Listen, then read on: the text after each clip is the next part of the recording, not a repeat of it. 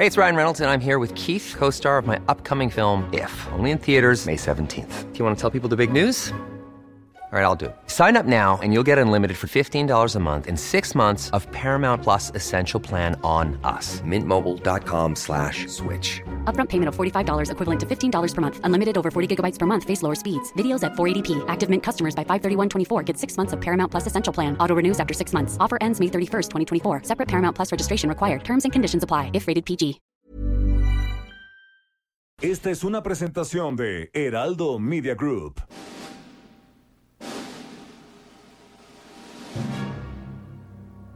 Bienvenidas y bienvenidos a un programa apocalíptico para sensibilidades más allá del rascahuele. Están a punto de entrar a un universo paralelo donde dicen que la distancia es el olvido para ponernos en sintonía con el espíritu melodramático de... Pepe el Toro es inocente con Jairo Calixto Albarrán y Fernando Rivera Calderón.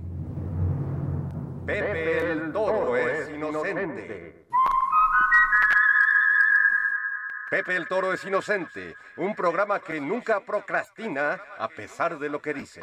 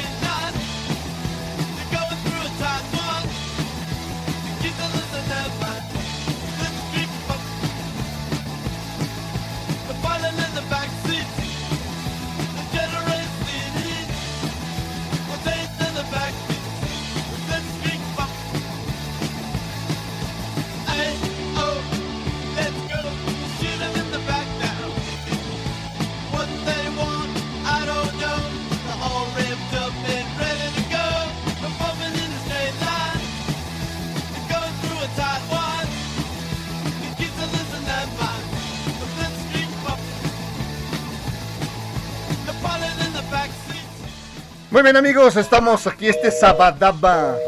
Este sabadaba en Pepe el Toro es inocente, ni más ni menos, aunque usted lo crea, aunque usted le diga otra cosa, siempre será inocente.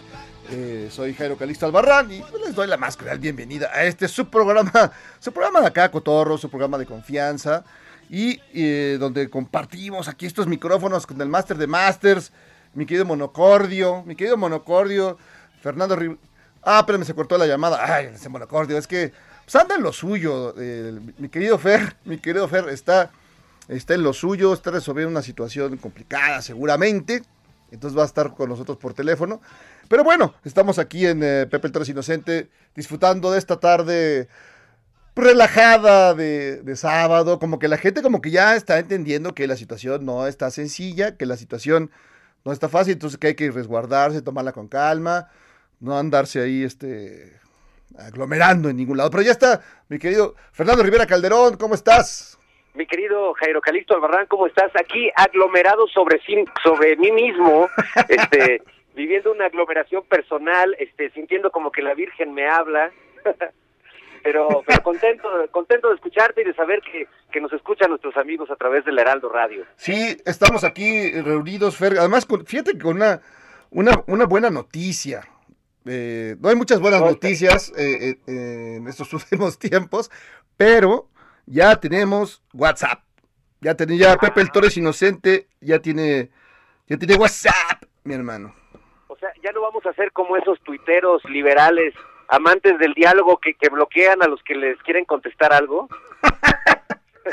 no, no, no, ya, ya por fin vamos a poder este pues establecer comunicación con la banda, banda, con la banda, banda de, de todos lados, la que nos escucha eh, en directo o la que nos escucha a través de pues, las och- 80 plataformas en Spotify que nos están eh, eh, nos tiran línea y nos, nos escuchan a través de, del, del podcast que tenemos de Pepe el Toro es Inocente. Así que toda la gente en este momento o después o cuando quieran, ese teléfono siempre va a estar prendido para sus comentarios, sus mentadas y todo lo demás, mi Fer. ¿Cómo la veis?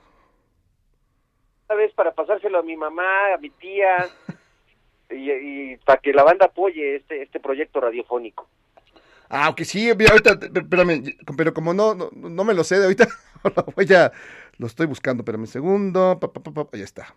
Pues amigos, comuníquense eh, con Pepe el Torres Inocente a través del 55 62 15 19 50. Lo repito por si las moscas. 55 62 15 19 50. Por ahí mándenos sus comentarios, sus fotos, manden nudes, por favor, ahí siempre, siempre hacen falta. Y pues todo lo demás. Que, que nos cuenten este que nos cuenten los milagros que han, que han vivido el día de hoy, por ejemplo. Los- bueno, el milagro más grande es no que uno que no haya cantado Lucerito. Dos, que, que, Chica. que la guadalupana no le haya cantado Itatí Cantoral, que también eso se agradece.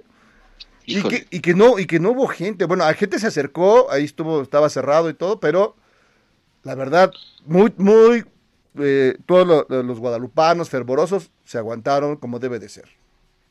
No, me parece, la verdad, que, que fue un, un esfuerzo tanto de las autoridades como de, de- de la, la gente devota de este país que pues puso este un punto a favor de la razón, de, de, de, de las, de la salud pública. Eh, hay que recordar, y no es cosa eh, menor, que esta tradición de, peregrinar a la basílica o al cerro del Tepeyac antes de que existiera la, la moderna basílica, pues es una tradición de siglos eh, casi cinco siglos de, de este de existencia de este mito que es uno de los mitos que, que tienen que ver con pues con el choque de, de las dos culturas que justamente el próximo año también mi querido Jairo Sí. vamos a estar conmemorando los 500 años de la caída de esta ciudad de México Tenochtitlan esperemos que no que, que, que la historia no sea cíclica Esperemos que no vuelva a caer. No, siempre esta ciudad aguanta todo, aguanta todo. Fíjate que yo, eh, buena parte de mi vida, de mi niñez a la, pues ya prácticamente ya, ya más, ya muy peludito, viví Ajá. En la, vi- por la villa, a, a cinco cuadras, a cinco cuadras y pues sí tenía su gracia porque sí se llenaba de, de- de toda la banda de guadalupana, de, entonces estacionaban ahí en las calles, no había, no había mucho orden en, es- en esos tiempos. Ni Entonces, ahora ni ahora, pero no, pero ahora eh, aquella, en aquella se estacionaba donde querían los camiones con los peregrinos y ahí hacían sus necesidades y comían y la verdad dejaban un tiradero. Luego ya lo medio lo, lo arreglaron, entonces ya no podías entrar ni a tu colonia si no ibas y, y pedías un gafete cinco años antes. O sea, sí tenía su gracia y sigue, la sigue teniendo vivir cerca de la basílica, mi Fer. Oye, pero sacaste algún provecho, fuiste acólito en la basílica, eh, llegaste a, a tener algún algún puesto importante ahí, este, co- co- ¿cómo, Mira. o por lo menos ibas a pedirle algún milagro a la Virgencita? Ya ves que ahora ya, este, bueno, desde hace muchos años, para ver a la Virgen en días que se puede ver, pues pasas por una especie como de eh, pasador eléctrico, ¿no? Este, como los del aeropuerto, para que no te tardes mucho viendo a la Virgencita. Sí, fíjate que a mí la verdad, mi Fer, me rentaban para niño Dios. Entonces me iban llevando, pues ya, ya hasta los 15, 16 años todavía, ¿eh? Me, me- me llevaban de, de nicho en nicho. Pero, sí, sí, eh, yo no, la verdad, no, no, no, no soy muy este, religioso, pero mucha gente a mi alrededor de, de la, de la calle, de la colonia, pues iban al colegio Tepeyac, iban al Cristóbal Colón, o, y- o estaba en el coro de la basílica, o sea, sí había alrededor de, todo el ambiente alrededor de esa zona, sí era muy, muy fervoroso, muy fervoroso, y, y pues me tocó vivir todo eso, la gente que llegaba, pues bicicletas, la gente que llegaba de rodillas, que era, que es lo más siempre, la gente cree que no existe eso, pero sí, llegaban No, de sí. rodillas, y bueno, ya luego ya llegaba Lucerito y se acababa la diversión, pero bueno. De hecho, había una, una canción de un grupo punk que tocaba, pues qué, como a principios de los 90, que se llamaba Atóxico, si no me Ah, equivoco, ahí tocaba el Warpic y la canción era su éxito, se llamaba De rodillas a la villa, de rodillas a la villa. No, a, a Tóxico tiene, tiene otra gran rola. Y que, que decía, nada más tenía una palabra. Represión, represión, represión, represión, represión, represión. Y así 10 minutos. Entonces, creo que, creo, según yo, a ver, igual alguien nos puede corregir. Creo que ahí cantaba o tocaba el Mosh, el aquel antiguo dirigente de las eh, de los estudiantes universitarios, que bueno, que ya sabes que generó Aquel, eh, malogrado, malogrado malogrado dirigente. personaje. Según yo, y ojalá alguien lo pueda corregir, ese muchacho con- tocaba en- cantaba o tocaba en, a tóxico. Y bueno, de algún modo esa canción de represión es la síntesis de su vida, ¿no? Tratando de condensar todas las veces que iba a gritar represión el resto de su historia. Oye, mi querido Fer, ya llegaron los primeros mensajes. ¡Eh! Muy bien. Mira, a el- ver. y dice, eh, fíjate que aquí el problema es que cómo se registra, eso no lo sé, me hace, la- me hace una pregunta, pero no tengo idea. Ya voy a preguntar a, a alguien que sepa, pero bueno, el chiste que nos dice, y Javier Duarte preguntando si Pepe el Toro es inocente, y Javier Duarte, pues no, él no, no es inocente, pues está en el tambo. Y saludos desde Ixmiquilpan. Así Qué que... padre. la- Y ya llegó otra vez, mira, dice, fíjate nada más, pero este es- dice, qué gusto escucharlos, éxito para ambos, ¿qué opinan eh, del sac- sacrificado diputado de Monterrey que jugaba 18 hoyos de golf? Ha haber sido muy doloroso, yo creo, ¿no? Cada semana. Oye, sí, la verdad es que yo sé que, que no tuvimos una infancia tal vez ideal, Jairo, pero el sufrimiento de este hombre me, me conmueve y, y- y saca de veras mi espíritu guadalupano para decir, Dios mío, apiádate de su alma. Sí, es una cosa eh, terrible cuando dije, "¿Cómo? papá, dame, dame, dame mi semana, dame para mi semana. Sí, mijito, pero tienes que venir a las 7 de la mañana a jugar golf conmigo. ¿No? Debe haber sido tremendo. O sea, ni los olvidados. ¿Qué, qué- te digo? Eh, ¿Cuántos personajes? eh, los otros, los pobres. O sea, nadie ha sufrido tanto como este muchacho Samuel García, el senador eh, por Movimiento Ciudadano allá en, eh, en Regiolandia. ¿Cómo ha sufrido, pobrecito? ¿Cómo? Yo creo que ni, ni los este ni los sacristanes de Onésimo Cepeda que tenían que ir de, de- de ahí a acompañarlo en, en sus jugadas de golf ah, sufrieron tanto como este muchacho y la verdad pues qué bueno que deja este testimonio no para que pues tanta gente que anda ahí este eh, hablando de que de que este la desigualdad no existe en este país de que no hay cultura del esfuerzo pues mira ahí tienes un ejemplo contundente Pobre, pobrecito Samuel. No, de veras que a mí me da, me da, me da mucha tristeza. Como dirán, como es ese, ese sí es Ricky, Ricky Ricón, el pobre niño rico. Pobrecito. pobre niño rico caray fosfo fosfo mi querido Jairo fosfo, fosfo. Ah, fíjate, yo creo que aquí tiene, perdón, eh, hay una, mucha gente está mandando sus mensajes, pero no ponen su nombre y como no los conozco, no los tengo registrados, entonces no sean malos. La gente que está mandando sus mensajes, por favor, eh, al WhatsApp, ponga su nombre, su alias, Identifíquense. cómo le dicen en el equipo de Pambol, cómo lo mandan a comprar las caguamas y ya. Aquí, este, aquí lo recibimos con mucho, con mucho gusto. Porque han llegado, Oye, están llegando y- un montón, ¿eh? Oye, me da mucho gusto, qué bueno, y sí los invitamos a que, a que nos escriban porque realmente nos, nos encanta eh, escuchar sus comentarios, sus críticas, sus este, declaraciones de, de amor y odio. Oye, y yo te quería comentar, porque justo antes de salir del tema guadalupano y de la piedad, Dime. lo que, lo que sí debo, eh, más allá de reconocer pues el esfuerzo de, de, de la banda guadalupana de, de abstenerse, pero Sí. anoche tuve la oportunidad de, de asomarme a la medianoche por la ventana, yo vivo en un, en un séptimo piso, la ventana de mi departamento, y me tocó ver un espectáculo este, pues increíble que es ver cómo en toda la periferia de la ciudad, y bueno, incluso en, en los, los pueblos y barrios de Coyoacán, de la zona de la Jusco, pues este, la, la ciudad eh, empezó a resplandecer con una cantidad impresionante pues de fuegos artificiales, de Ah, cohetes, sí, este no. brillos. Yo sé que yo sé que tú los padeces de otro modo ahí en, en tu colonia, pero este No, sí fue un espectáculo maravilloso, ¿eh? Sí, bueno, es que eh, pues se comprende, se comprende que no puedes ir a, a- a visitarle, a darle tus, tus- tu, tu fervor, tu cariño a la Virgen de Guadalupe. Y bueno, pues la gente te empezó a tirar de cuetones, cuetazos, todo el mundo, en todos lados. Yo, por mi casa hay varios, ba- varios, varios bravos, varios barrios, barrios bravos y me, este, pues no dejaban dormir, la verdad. Mi pobre perro, el Muca, el, que es este, pues es una persona, es una criatura muy especial. Oye a Mozart, tu perro, y le ponen ahí los cohetes, pues no manches. Sí, es un perro acostumbrado a cierto tipo de, de, de música. Eh, eh, pues ya sabes, la, la onda de Brandenburgo, ¿no? los, Claro. los planetas. No, de hecho, no sé por qué es tu perro, debería ser el perro de, de Aguilar Camín, que le molesta el... Se compran colchones y tambores y eso, ¿no?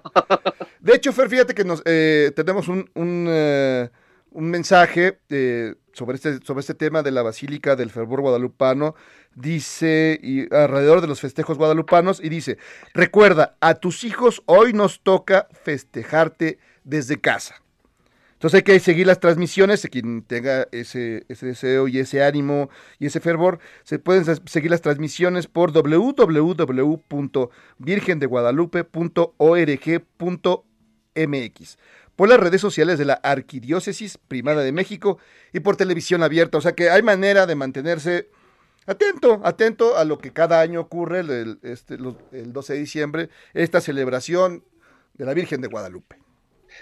Sí, pues bueno, pues eh, ya, ya después de lo que me dijiste de Lucerito y Tati Cantoral, ya, ya no sé si le voy a poner, pues ya, ¿qué, qué va a pasar entonces? Yo espero que, creo que van a llevar a, este, a otros cantantes, porque parece que ya esos ya están, ya, están muy quemadas, ya hacen memes, ya hacen gifs de, de- de esas muchachas que luego sí se... Pues se les va la onda, creen que están ahí, este, que, que están en, en la feria de Texcoco. Mira, yo la única que creo que podría superar eh, a Itatí en, en- ese talento para, para la estridencia, pues tal vez Lili Telles podría ir a cantar a, a la Virgen, no sé. No, pues Lili está en la onda de... De que nos... ah, ¿No, no crees que no nos quiera dar el premio, el, la medalla Belisario Domínguez a nosotros? Pues que a ti te dé la Belisario y a mí la Domínguez, ¿no? Este, pero estaría bien, pero no, no creo que hayamos hecho tantos méritos. Este, Nos faltan algunos montajes, algunas cosas por ahí para que nos toque algo. Mira, Sí, caray, nos, nos falta un payaso al lado. Nos falta un- este, un pelucón y ya- verde. Y ya, lo dejamos en, en el otro programa. Sí, ya nos, nos falta un pelucón verde. ¿Y sabes qué ocurre? Que también, yo creo que hasta, hasta, digo, ya así dicho de veras, yo creo que hasta Loret se ha de haber sacado, no, ¿cómo me van a comparar con Cranos Chapa? No, está mal. yo creo No, que pues bueno, Lo- Loret es muy consciente de este de las diferencias, pues. de sí. las dimensiones, ¿no? No, Miguel claro. Ángel Granados Chapa, perdón, pero pues era un monumento de periodista, de, de esos tipos que además sorprendía su capacidad de trabajo, este, no sé si te pasaba, pero a veces leyendo su- sus columnas decías, pues a qué hora duerme ¿A este qué hora sí? señor, ¿no? No, y te voy a contar rápidamente una anécdota que creo que lo dibuja eh, de cuerpo entero. Él me dio clases en la, en la universidad, en la Facultad de Ciencias Políticas y Sociales de la UNAM. Pero nunca iba, nunca iba. Fue dos veces y las dos veces nos regañó y dijo, ¿saben qué, amigos? No van a tener nunca eh, trabajo, no les vamos a dar chance, así que mejor pongan un puesto de tacos. Más o menos así era la onda. Entonces, con un grupo de amigos un poco molestos, inquietos, hicimos un- una caricatura de él y le pusimos Se Busca por toda la universidad. Entonces, eh, mandaron reporteros de la jornada para investigar el caso, porque cómo era posible que eh, a don Ganado Chapa le hicieran ese, esas ondas. ¿no? Entonces fue un una cosa muy curiosa. Pasó el tiempo, pasaron 20 años y me tocó entrevistarlo en radio, haz de cuenta, así como estás tú, Fer, me tocó entrevistarlo eh, en un programa de radio. Pues yo la verdad no me acordaba del suceso, no, no, no es algo que venga cargando como y, con un látigo en la espalda, pero dice, antes de empezar, Jairo, quiero ofrecerte disculpas. ¿De qué, maestro? Pues de qué, de qué. No, porque yo no fui a la, no fui a la escuela, los dejé tirados, les hablé mal, fui mala onda. Y pues sí, fueron mu- muchos de los excesos que yo cometí. Y empezó a, a hacer un mea culpa Órale. que no hubiera- que jamás se me hubiera imaginado, no solo de él, de cualquier, ya quisiéramos un reportero, ya quisiéramos un periodista que ante los errores cometidos diga, pues mira, perdón, me equivoqué. Yo creo que ya fueron los últimos, yo creo que fue prácticamente el último año de su vida. Y yo creo que estaba cerrando, cerrando círculos, estaba ahora sí que, que, ata- que atando cabos. Órale. Y no, me impresionó mucho. Le dije, no, maestro, usted no tiene nada que. Al contrario, yo fui miserable por, por esos 10 minutos que dio clases, no hacerle caso. Entonces, Perdónenos usted por el periodismo que se hace en México. Exacto. Por, el peri- por lo que va a ocurrir con Lili Telles años carajo. Pero bueno, pues así está. E- Era un gran, gran personaje y creo que. Y al final creo que estuvo cerrando eso, ¿no? Sus errores, sus. Bueno, a mí que yo, pues que ahora sí yo. Que nada más había ido a sus clases, nada más a ver si, si, si le robaba la cartera, imagínate. Oye, estaría, estaría interesante que este ejercicio que hizo Granados Chapa, imagínate, pues el día que lo tenga que hacer, este, no sé, No, Ciro o este, no o cualquiera, ¿no? Sí, pues ahora sí. cualquier periodista este, que esté, digamos, encumbrado en este momento, la- a la hora de, de- de pedir disculpas, pues sí, se- va a ser largo el, el choro, ¿no? Eso no va a ocurrir, te lo apuesto. es más, ahorita, 10 a 1 que no ocurre. Vas a ver, no, nunca va a ocurrir. No, Jairo, no, ¿por qué, por qué, ese, por qué esa negatividad? Oye, mira, pues como dicen, conozco a mi gente. conozco. Es como si, a, por ejemplo, a este buen, eh, pues al, al gran, ¿cómo se llama? El, el gran Alfaro, Enrique Alfaro, el, gobernador de Jalisco, después del video que sacaron, donde se ve que estaba en el reventón, chupando tranquilo, este, con sus cuates cotorreando y ahí con, con la banda, una banda tocando. Y uno le hubiera dicho, oiga, perdón, disculpen, me equivoqué, fue un error terrible, discúlpenme. Y no, no, ¿saben qué? Pues sí, yo tenía ganas de una pizza, tenía ganas de una pizza y me la comí. ¿Y qué les importa? Y, ojalá no usen esto de, este, electoralmente ni políticamente. No politicen mi pizza. o sea, pues no. De entrada, de entrada, bueno, este, ha- habría que decirle, yo sé que ya es gobernador y es una persona que, tiene mucha sapiencia en eso, o, o, de- o debería, pero eh, pizza se pronuncia pizza, pues, ¿no? Hay, hay, eh, no, no quisiera ser como esos este, youtubers molestos que dicen, no se dice así, se dice así, pero es que pizza no, no, así, así no funciona, Jairo. No, no, la, pues es que la pizza, pues, ¿qué te digo? La, la pizza, pues, Solo- este, la pizza la constitución, la pi- pizza, pizza el Estado de Derecho, pero no, la, la pizza es otra. Oye, pues nos siguen mandando men- mensajes. Desde, mira, dice, soy Moroyoki desde mi bello Culiacán, Sinaloa. Es el segundo sábado que les escucho y son divertidos. Enhorabuena, éxito. Oye, Moroyoki, un gran abrazo. Saludos, Moroyoki, este, qué buena onda que nos está escuchando. Oye, por cierto, hablando, nada más para cerrar el tema de Enrique Alfaro, de Sí. este simpático personaje, que algunos dicen que es la identidad secreta de Broso. Este, eh, ¿ya viste? Este, ay, hijo. Yo- dijo en una entrevista que, que su sueño en la vida es este no llegar a la presidencia, este, no, no tirar a la 4T, sino convertirse en, en entrenador de fútbol.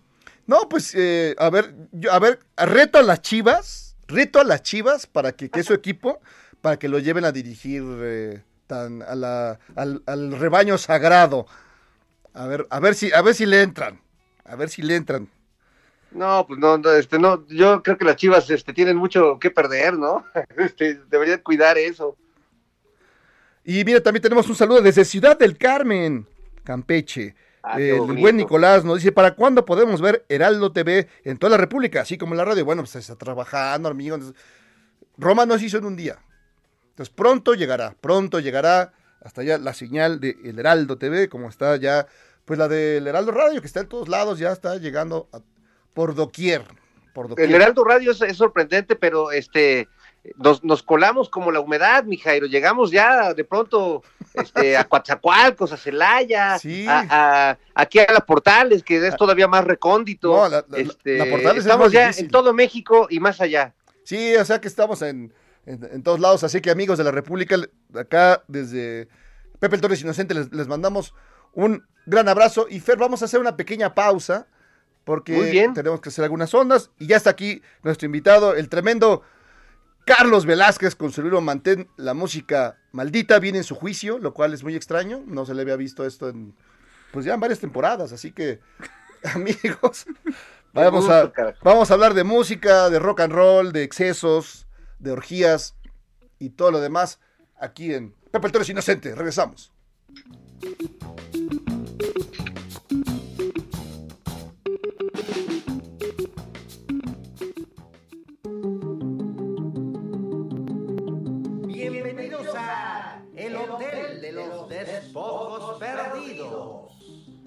Presentamos La Nariz de Evita.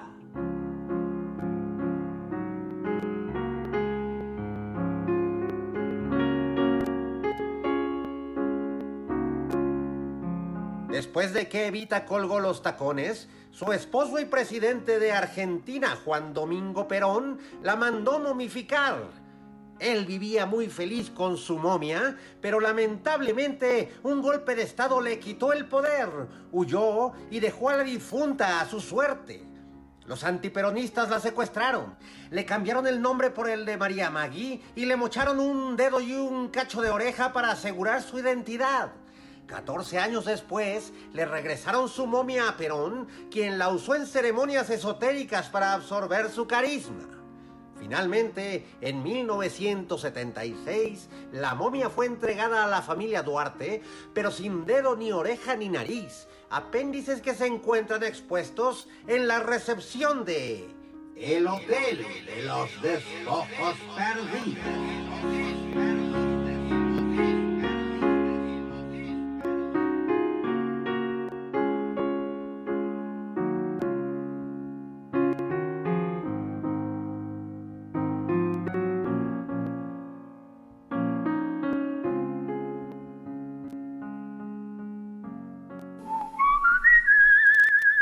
Pepe el Toro es Inocente, un programa que nunca procrastina a pesar de lo que dicen.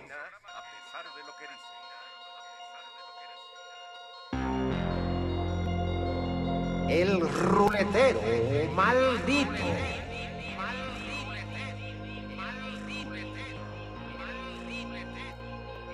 Taxi para Emiliano Zapata. Súbale, mi general, y póngase cómodo. El coronel Jesús Guajardo me pidió que lo llevara a la hacienda de Chinameca, que es que para invitarlo a comer. Dijo que servirán mole rojo y sopa de munición. Pues provechito de antemano, mi general. Vámonos, órale.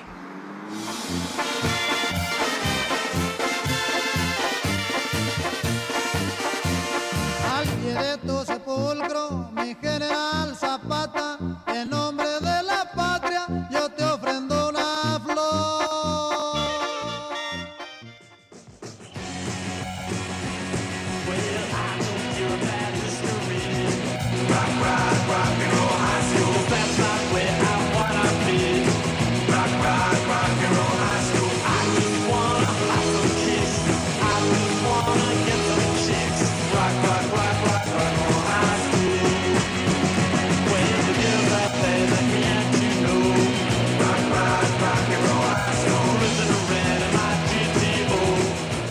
Pues estamos aquí en Pepe el Toro es Inocente escuchando a los Ramones, primos de Ramón Ayala y su, y su banda. Y estamos eh, acá, mi querido Fer, ¿ya andas por ahí? Ando por acá, Muy bien, Jairo, muy muy, contentos por, por nuestro invitado que tenemos esta tarde. A ver, preséntalo formalmente. ¿Cómo, cómo es él formalmente, por favor? Es un tipo formal, de corbata, es un... siempre anda de traje. No, no, bueno, pues es...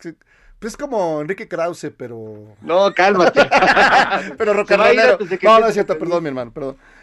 Está con nosotros Carlos Velázquez.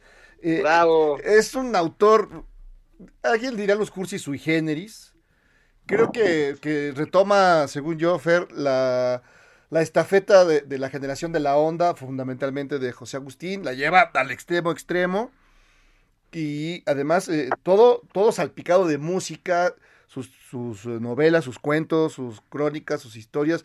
Y este libro en particular, Mantén la música maldita, eh, pues es fundamentalmente de rock and roll, personajes y la, la vida en los conciertos, y la vida loca y las orgías y todo, y, y los excesos.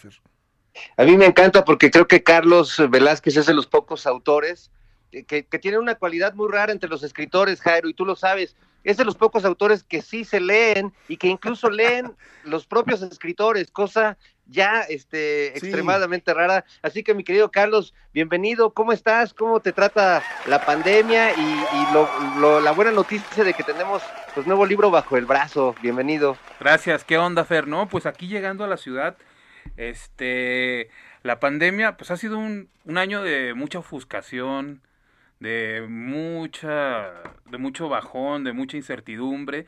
Sin embargo, lo rescatamos con Mantén la música maldita, que el plan era sacarlo en el 2021, pero decidimos adelantarnos y creo que fue una decisión muy acertada porque al menos siento que este año no se fue a la basura. Digo, o sea, eh, la mayor parte del tiempo estuve allá en el norte. La última vez que estuve aquí en, en, en Coyoacanistán eh, fue en febrero. Pero ahora que me bajo del avión y, bueno, esta es la segunda vez que vengo este, en este, eh, alrededor de 15 días atrás. Este, me bajo del avión y me empieza a hormiguear todo el cuerpo. Digo, esta ciudad, no sabes, sufre como ninguna, se goza como ninguna, padece como ninguna. Es que todo pasa aquí. Incluso las crónicas de Mantén la música maldita pasan en la mayoría Sí. de la- aquí. Y pues estoy muy contento de volver y, y- muy contento de haber de venir con el libro y de sentir que al menos no se fue el año por completo a la basura. Se cayeron muchísimos proyectos, se nos fue de la mano mucha lana, pero bueno, lo bueno es que aquí seguimos y pues este celebrando de alguna manera que, que que, que a pesar de todo, pues seguimos trabajando. Yo creo que este año escribí mi mejor cuento, lo cual es pues, como muy, muy, muy, o sea, muy- una cosa que muy impredecible. Y estoy trabajando ya en el siguiente libro, pero pues por lo pronto estamos aquí haciéndole los honores a la música maldita, que se llama la música maldita, mandé la música maldita en referencia, obviamente, a una de mis bandas favoritas de los últimos tiempos, que es el Brian Johnstown Massacre, pero pues que tan, Ese sí te lo debo. pero que también decidimos poner esto porque como ahora ya todo es muy fresa, Fer, pues hay que rebelarnos contra, hay que rebelarnos Sí, contra ya la fre- todo es hijo la rebeldía contra la freseza es lo que debe de imperar ahora, ¿no? abusado. Es que los fifís se los ponen muy mal. Pues, ah, ya ves cómo son. Y, y ¿sabes qué, qué es curioso? El, las de el epígrafe, los dos epígrafes. Uno es de David Bowie que dice The music is outside, que es eh, ahí está la música allá afuera, ¿no? Y Sí, sigue eso, eso es una es una especie de declaración de principios contra los conciertos por streaming, ¿no? Sí. La música la música está fuera, la música está fuera. Simple y sencillamente sale a la ciudad y lo que vas a escuchar es el ruido de la ciudad, la música de la ciudad. Exacto. Y luego está la otra que es muy bonita, dice, recuerda, miente y roba, engaña y escucha música heavy metal. Es lo que dice el diablo a Bart Simpson. Que es un, es un gran capítulo. Soy bastante fanático de los Simpson y por ahí eh, creo que algunas de mis, ya es que ya tengo 42 años y algunas de mis ex relaciones me dicen, ¿cómo puede ser posible que tengas 40 años y todavía te la pases diciendo esas referencias, no? O sea, como A mí me lo dicen a los 50, no te preocupes. Eso no se acaba nunca. Oye, no, pues es, es tremendo, Carlos, porque además todas estas crónicas y estos relatos, pues en esta época donde, pues sí, nos hemos visto enfrentados y, y primero llegamos con curiosidad y luego ya nos termina dando hueva esto de los conciertos en streaming, de que, bueno, pues sí, un ratito estaba bueno, pero tanto como músicos eh, como público, pues la, cosa está fuera. ¿No? Este, pero ahorita tu libro casi casi podría ser un libro de, de arqueología de, de la vida antes del pinche virus, ¿no?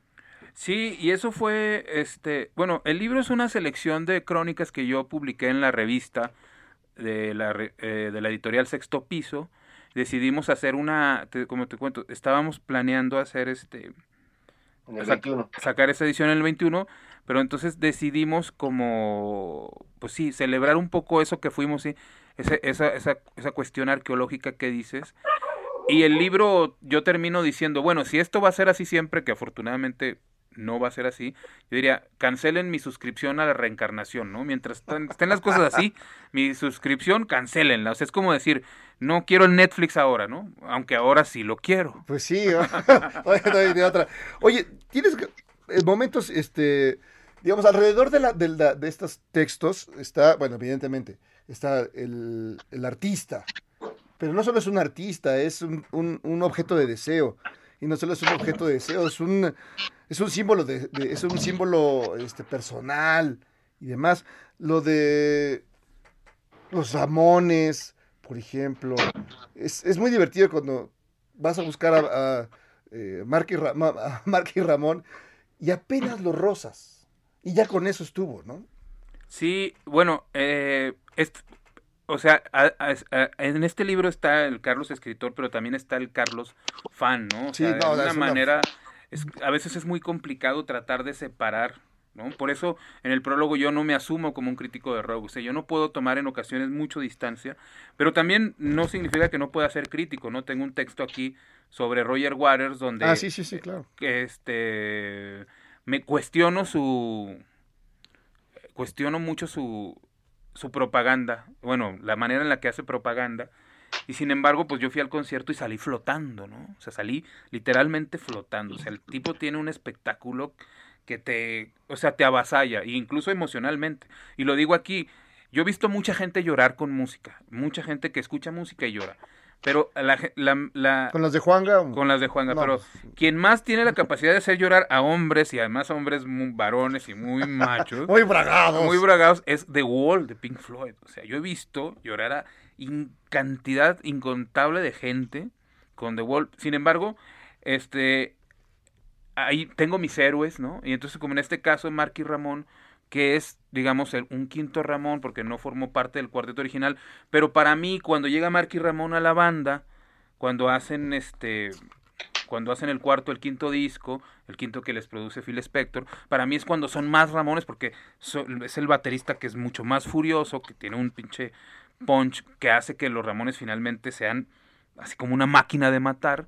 Entonces cuando yo, cuando vino a, a Monterrey, bueno, también vino a Ciudad de México, pero yo tuve oportunidad de verlo en Monterrey y tuve el pase para prensa y está todo mundo haciéndole las preguntas y tal. Y yo me quedé mudo, no pude hablar, o sea, entonces dices, güey, pero no mames, o sea, 100 kilos, o sea, no, no, no te hagas el inocente. No, pero es que la verdad me, me, me sentí tan, este, me quedé paralizado y, y quise preguntarle, quise hablarle, quise pedir una fotografía y al, al tiré mi brazo, mi mano, perdón, y con mi mano le toqué el brazo y pues como no pronuncié ninguna palabra, el tipo siguió caminando, ¿no? Oye, pero además eso que dices, Carlos, es súper, este, a, a mí me late mucho eh, justo esto, porque creo que esa distancia que ponen muchos que, que sí se autonoman Ay, críticos serios de, de rock eh, eh, en general, pues esa es, un- es una distancia muy hipócrita, porque son igual de fans, o sea, nada más que a veces lo, dis- lo tratan de disimular y a veces lo disimulan muy mal. Eh, y yo creo que e- ese, ese reconocer pues que una banda te impacta o que un personaje, un frontman, un guitarrista realmente tiene un efecto sobre ti que, que incluso te puede dejar mudo o paralizarte o hacerte este, suspirar si es una, una morra que te encanta cómo canta o cómo toca, este, pues eso es parte también de, de- de conocer a, de, de la crónica musical, ¿no? A mí, yo prefiero la verdad leerte a ti que leer a un, un tipo que pues pretende una cierta objetividad que en el caso de la música pues no existe, se desborda, ¿no? No, era muy común, yo me acuerdo mucho, yo me tocó todos los 90 este, ir a los conciertos por este, temas de prensa y demás. Entonces era muy loco ver verdaderamente bandas ahí este, tirando todo, o sea, echando toda la carne al asador. Y, y acá la- la- el público eh, sí desatado. Y, de- y ver a todos los compañeros del, de la- del, Del gremio. del gremio Levantando la aguantándose, ceja. aguantándose, no apenas moviendo una patita. O sea, yo la, única vez que vi, a- no voy a decir nombres porque pues, todavía, están, todavía están trabajando. Todavía están en activo. Pero el- la única banda que levantó a todos, y me ahí en el, en el auditorio, fueron los Pet Shop Boys. Entonces, toda la banda que siempre, bueno, haz de cuenta que iban así, todos eh, que traen, como dicen, algo atorado en sálvase a la parte, se soltaban el pelo y el sujetador. Pero de ahí en fuera, muy poquitas bandas lograban que los chicos de la, de la prensa se, se, alivianaran. Y mejor unas crónicas así, como bien dices, Fer. No, y mis crónicas, además de, del grado del fan, es como el vivir el concierto y un poco lo que pasa antes, lo que pasa durante el show y lo que pasa después, ¿no? Por ejemplo, aquí cuento cómo he blackoutado un par de veces, que no es que esté orgulloso, pero es que forma parte también de, de- del, del concierto. O sea, yo, o sea, ¿cuántos de nosotros no hemos visto cuando vamos a un festival como el Vive Latino? Que son las 4 de la tarde y uno va llegando y hay gente que ya va saliendo. Ya, se la lleva cargando. Ya que, o sea, o sea, el- yo creo que el- en el Viva Latino no se les ha ocurrido la idea, pero quizás pronto la implementen de rentar carretillas, ¿no? Para sacar a, a todos los que voltean O como, como Aníbal Lecter, llevarlo en, Lecter, en- llevarlo diablito. en un diablito. En un diablito, porque o sea, también hay algunos que no voltean, pero sí tienes que amarrarlos, ¿no? Porque se meten tal cantidad de cosas que No, bueno. son las 6 de la tarde y todavía no sale ninguna de las bandas estelares. Y también eso es un poco lo que, lo que, de lo que se trata el libro, ¿no? De, y de alguna manera, o sea, este es, yo tengo un libro de crónicas antes que se aprende a amar el plástico, que tiene crónicas urbanas y que tiene crónicas musicales, pero de Y- alguna y- manera Y teiboleras. y teiboleras y quería en este libro como hacer una especie de pues como no de recuento porque no creo que sea algo necesario pero o sea del 2010 para acá o sea como que es lo que más tengo en mi mente contabilizado pues cumplo 10 años escribiendo sobre música aunque como bien lo digo en la solapa del libro Los primeros textos que escribí con música, sobre música fueron acá con el Master Jairo, que si la memoria me traiciona, debió haber sido 2004, 2005 por ahí, sí. o hasta 2002. Y entonces dije, pues yo creo que ha sido un momento como de juntar estos textos y celebrar que en algún momento se me ocurrió pues, tomar esta, esta vertiente, porque yo estaba como nada más así como metido en mi papel de narrador. Y, y la verdad es que el, resultado a mí me parece pues, bastante chido porque a gente le ha gustado el libro, las crónicas están cagaditas, sí, este, me balconeo a veces, pero pues eso forma parte de, de- de todo el show, ¿no?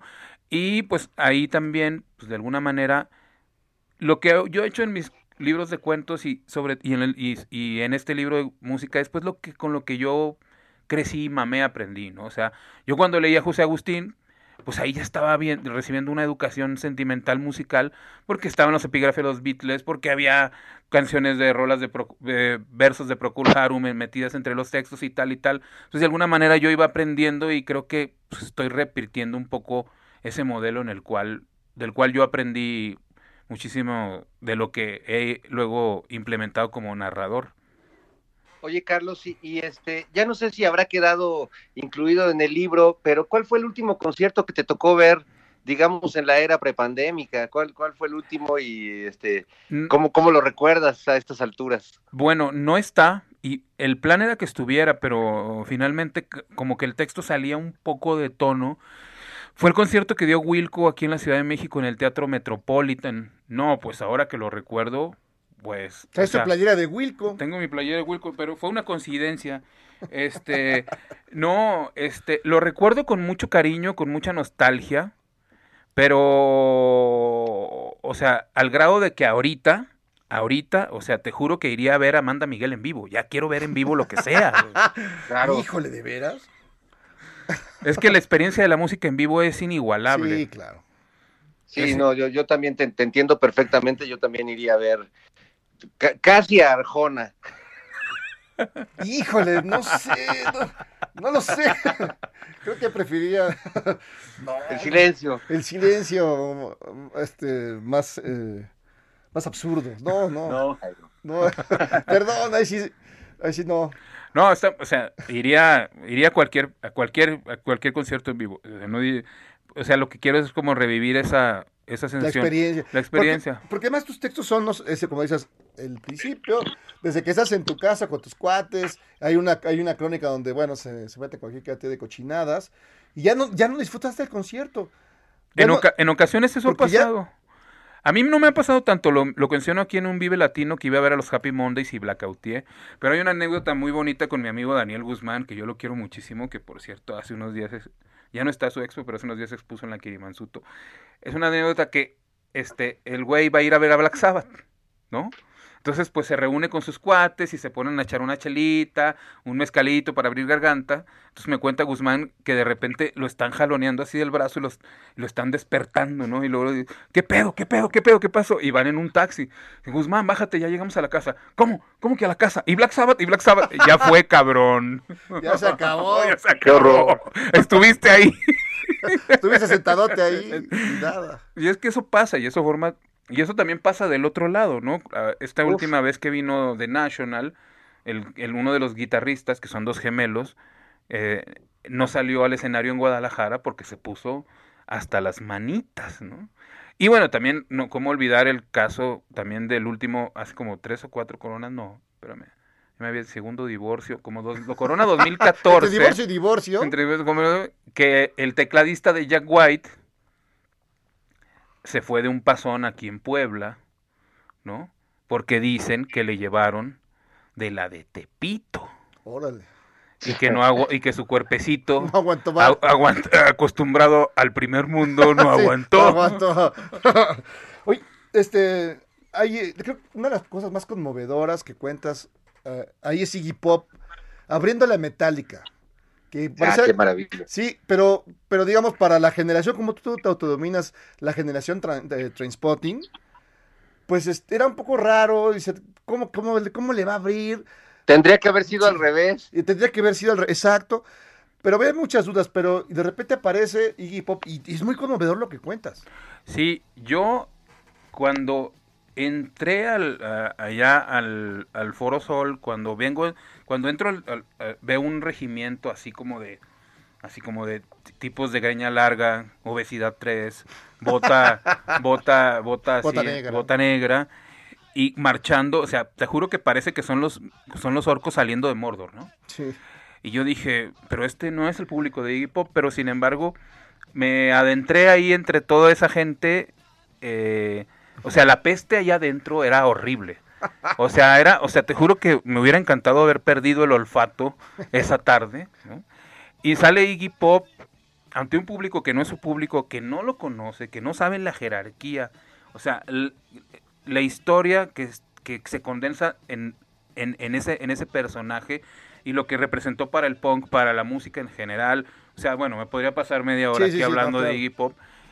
Y la gente lo empieza a buchar y yo, di- yo digo, ¿qué está, o sea, ¿qué, qué pasa? ¿Por qué esta gente está buchando a Iggy Pop? Porque, claro, es una, es una leyenda. una, una bola de ignorantes musicales, pero lo más cabrón es que Iggy Pop no se, no se, no se, no se amedrenta, ni siquiera lo toma en cuenta. Él sale y da No, su pues es que show. él ya, él ya vio todo. Ya él vio todo, Ya, ya- vino- ya fue y vino ocho, ven- 80 veces. ya, vio- ya, ya fue, entonces sale y da un show, o sea, magnífico, o sea, te vuela la cabeza, o sea, y corre el escenario de un lado a otro, golpeándose, ¿no? Como es su costumbre, el pecho, y cantando, y al final, o sea, se echa al público a la bolsa. Más como dices, parece un trozo de cecina. Parece que parece, o sea, Sí, Iggy Pop parece, parece una asesina caminante, andante, ¿no? Y luego lo más cabrón es que se avienta al público. O sea, 70 años y se avienta al público. O sea, ¿quién hace eso? O sea, Solo Bruce Springsteen lo hace también a esa edad, ¿eh? Bruce Springsteen también se, se, aventó aquí en el, Sí, en el, en el Al Palacio, Palacio de Deportes cuando vino, pero no tenía 70, pero además, pero sí, muy Pero está- respetable. Sí, muy respetable. Oye, lo violaron tres veces, tuvo tres hijos, lo embarazaron, le pegaron enfermedades venéreas, no. Y no sé, yo creo que para mí este Iggy Pop es una de las grandes figuras que todavía conservamos con vida y que además lo dijo él en el documental que hizo James Jarmusch sobre The Stooges, nos va a enterrar a todos. Y yo le creo. Es muy probable. Sí nos Es enterraron un todos. Fer, sí. Oye, este, Carlos, ¿y qué, qué estás escribiendo ahora? ¿Qué, qué has hecho justo ahora que estrenaste este libro adelantadamente? Eh, ¿qué, qué vamos a poder leer de ti? Dices que escribiste eh, un, un, eh, tu mejor cuento este año. ¿Va a estar en, en tu próximo libro? Cuéntanos un poquito. Pues sí, o sea, ahora con la pandemia, al principio, pues ya sabes, uno no tiene cabeza para nada. O sea, no, no podía hacer nada, no podía leer, no podía ver nada, pero poco a poco fue ahí otra vez retomando el ritmo y estoy escribiendo un nuevo libro de cuentos, que es el que va a salir el próximo año, que ya está casi listo y pues sigue un poco la tradición del pollo frito, que es con el que cierro como este como esta etapa, que es también, o sea, cuentos de mucho desmadre. Es la historia de un menonita que medita, y entonces un menonita zen. Órale. Órale. Eso. Entonces esperaremos eh, eh, pacientemente eh, la escritura y la publicación de esa maravilla que, que nos has eh, platicado, mi querido Carlos Velázquez. Una, un gusto que haya estado acá por ese tu humilde programa. No, pues gracias a ustedes por invitarme. Sí, Nos debemos, este, espero que pronto tengamos oportunidad de echarnos un mezcalito y una, y una charla más larga como es debido, querido. De mientras te mandamos un abrazo muy fuerte. Muchas gracias, mi Fer. No, mi querido Carlos, mantén la música maldita, así que amigos, eh, los que les guste la música o no, tienen que leerlo porque te, te conmueve, tienes esa habilidad de conmover, de hacerte de, de- de- uno se ríe, se revuelca la risa y también, de pronto yo quería llorar con Iggy Pop. No, es que para mí Iggy Pop es, una, lo- es uno de mis máximos referentes. No, lo de Sonic Youth también, lo de Sonic Youth también, con el buen Wences. Sí, que nos Eh, tocó Bruciaga. conocer al guitarrista, su, un tipazo. Sí, no, qué maravilla. Y muchos mensajes, Fer, muchos mensajes a, través del Whats- WhatsApp. Ceci Cruz dice, sus invitados siempre son una sorpresa para mí, aprendo de ellos y descubro todo su talento. Abrazo, Ceci Cruz. Así que, y también dice, soy Beta de Mérida, mándenme un saludo, soy su fan. Un gran abrazo, mi querida Beta. Saludos. Hasta Mérida. Unos, eh, unos panuchos, Oscar Contreras, que, que debe ser Contreras, porque dice Gibran Ramírez será inocente, pues ahí sí no tengo la menor idea, ya le preguntaremos alguna vez. Pero dice, yo pregunto porque salió por la puerta de atrás. Saludos, Fernando y Jairo. Bueno, pues ahí Gibran ya responderá en algún momento. Y Saludos, saludos. sí, y este, hasta ahí tenemos los últimos que llegaron, mi querido Fer. Entonces, tú ves- Pues abrazos a toda la banda, mi Jairo. Sí. Nos vemos la próxima semanita. Sí, ya estuvo. Ya estuvo, mi querido Fer. Un gran abrazo. Pórtate bien, cuídate mucho. Iguanas ranas, amigos. Hasta pronto. Hasta pronto, amiguitos. Esto fue Pepe el Toro. Es inocente. ¡Au!